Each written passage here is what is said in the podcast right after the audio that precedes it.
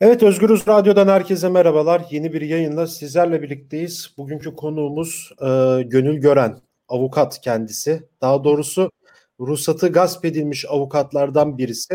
E, bugün Özgürüz'de bu özel bir gündem olarak burada toplandık.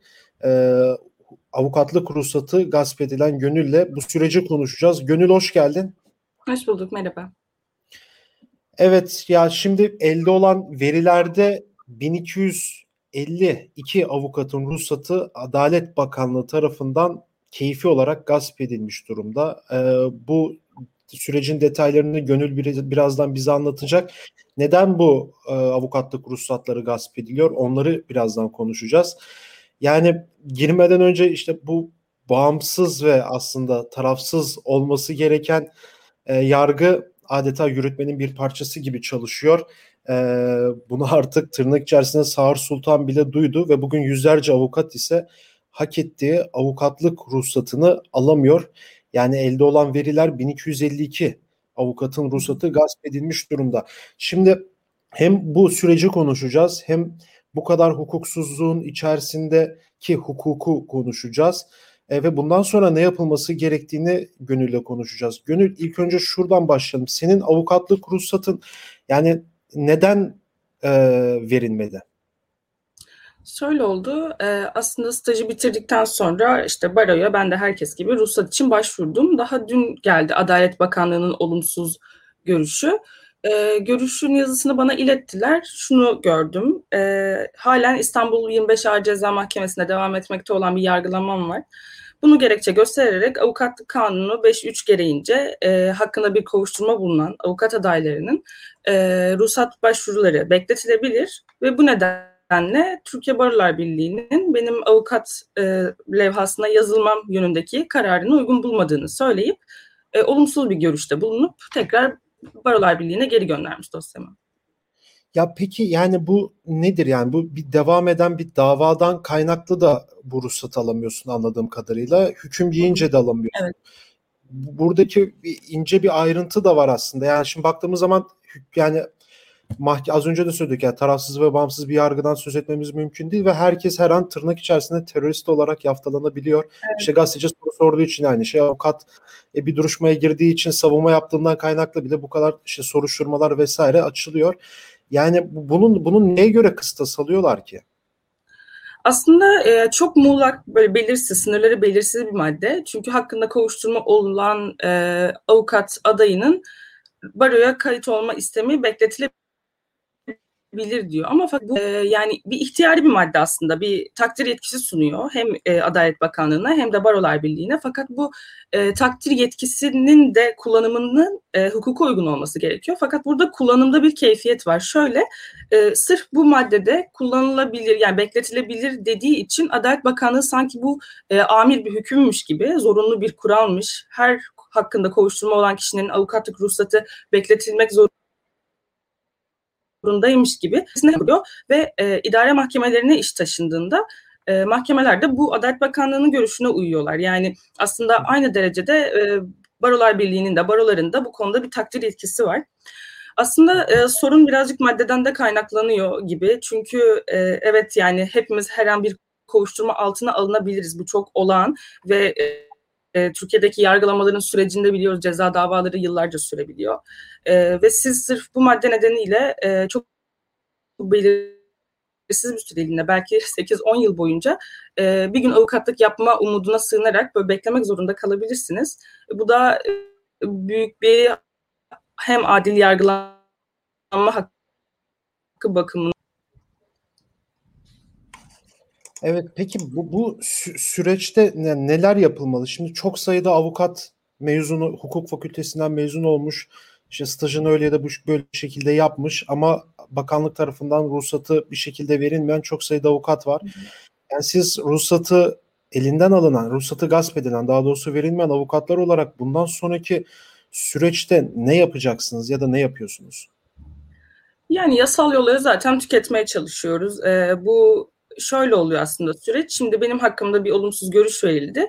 E, fakat e, Türkiye Barolar Birliği'nin son dönemdeki o görüş değişikliğinden kaynaklı olarak bu görüşe karşı direnme kararı verecek. Ve ben nihayet e, baro levhasına yazılacağım. avukatı olacağım. Fakat Adalet Bakanlığı bu aşamadan sonra da bizim ruhsatlarımızın iptali için yürütmeyi durdurma talepli bir iptal davası açıyor idare mahkemesinde. Mahkemeler de genellikle bu e, istisnai olarak kabul etmeseler de yürütmeyi durdurma kararını verip daha sonrasında da ruhsatımızı iptal ediyorlar. Süreç bu şekilde gelişiyor. E, yani o uygulamada 2-3 ay fiili olarak avukatlık yaptıktan sonra e, ilerleyen süreçlerde de bir yıl, bir buçuk yıl sonra muhtemelen ruhsatımız tamamen iptal oluyor. Ta ki işte hakkında kesin bir karar verilene kadar ve bu baroya yazılma istemin tekrar görüşülene kadar. E, yani buradan sonra zaten idare mahkemesinden sonra e, anayasa mahkemesine taşınabiliyor işler. Fakat Anayasa Mahkemesi'ne daha önce taşınmış çalışma hakkını e, ve adil yargılanma hakkını ihlal ettiği iddiasıyla taşınmış bir başvuru var. Orada Adalet Bak e, Anayasa Mahkemesi'nin çok tatmin edici bir karar vermediğini gördüm. Yani şu konuda da aslında çok e, ümitli değilim. Evet ortada bir hukuksuzluk var ve bu yargı yollarında kesinlikle tespit edilecektir de diyemiyorum şu anda. O yüzden yani biz evet hukuki yolları, kanun yollarını tüketmeye çalışıyoruz. Fakat aslında e, sorun e, hem bu kanun maddesi, belirsiz kanun maddesi hem de bu belirsiz kanun maddesinin keyfi şekilde uygulanması. İki temel sorun var. Aslında bizim böyle talebimiz e, bu kanun maddesinin kaldırılması ya da hiç değilse daha belirli, öngörülebilir, e, ne şekilde uygulanacağı, keyfiyete karşı usulü güvenceler sağlayacak şekilde e, uygulanmasını sağlayacak bir değişiklik yapılması.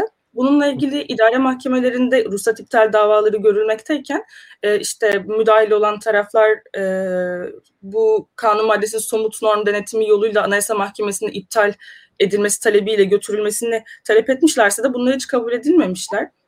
Ee, o yüzden bence bunu milletvekilleri gündemlerine almalı. Aslında şu ana kadar da yaptılar. Soru önergeleri verdiler bu ruhsatsız avukatlarla ilgili.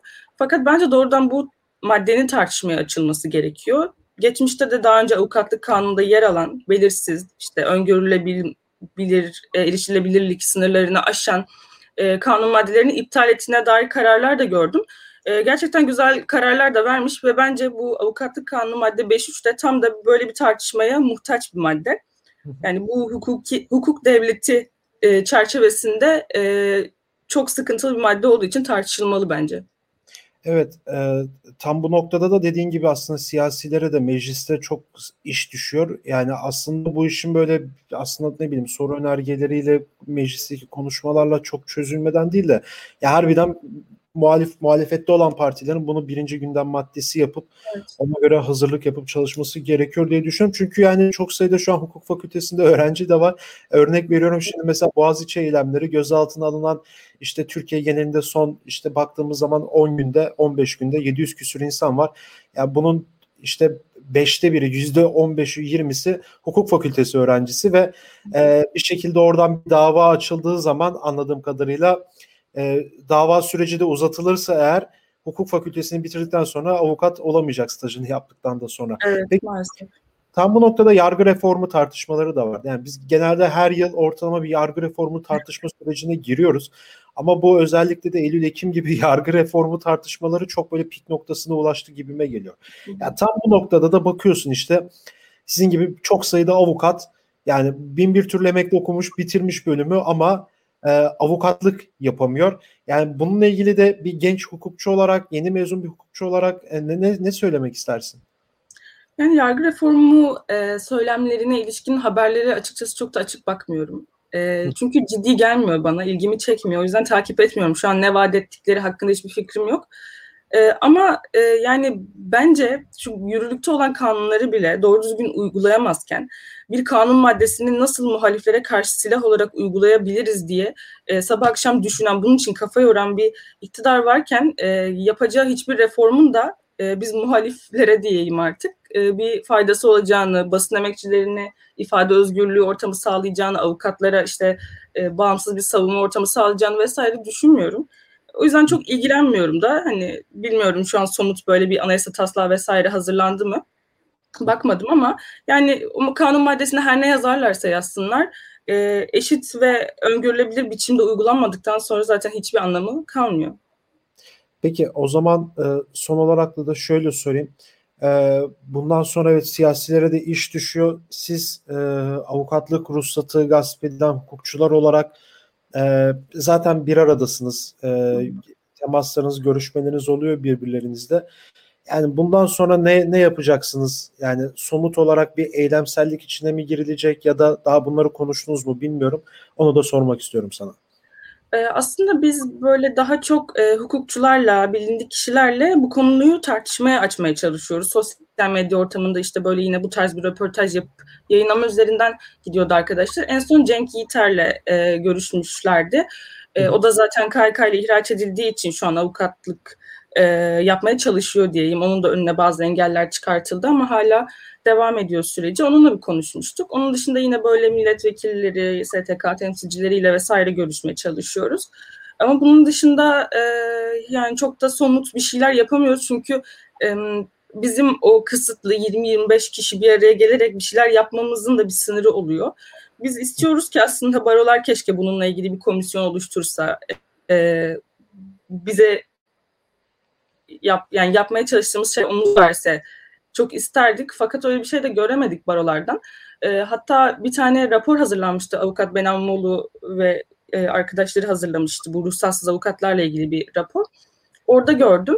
E, barolar Rus e, avukatlık levhasından silinen e, avukatları bütün e, işte etkinliklerden, SMS bilgilendirmesinden, mail bilgilendirmesinden o listeden çıkartıyor. Ve sizi hiç hayatınızda avukat olmamışsınız gibi bir kenar itiyor. Yani aslında bize de meslektaş olarak görmelerini istiyoruz en başında. Çünkü bizi yani birisi bize sorduğunda şu an ne iş yapıyorsun?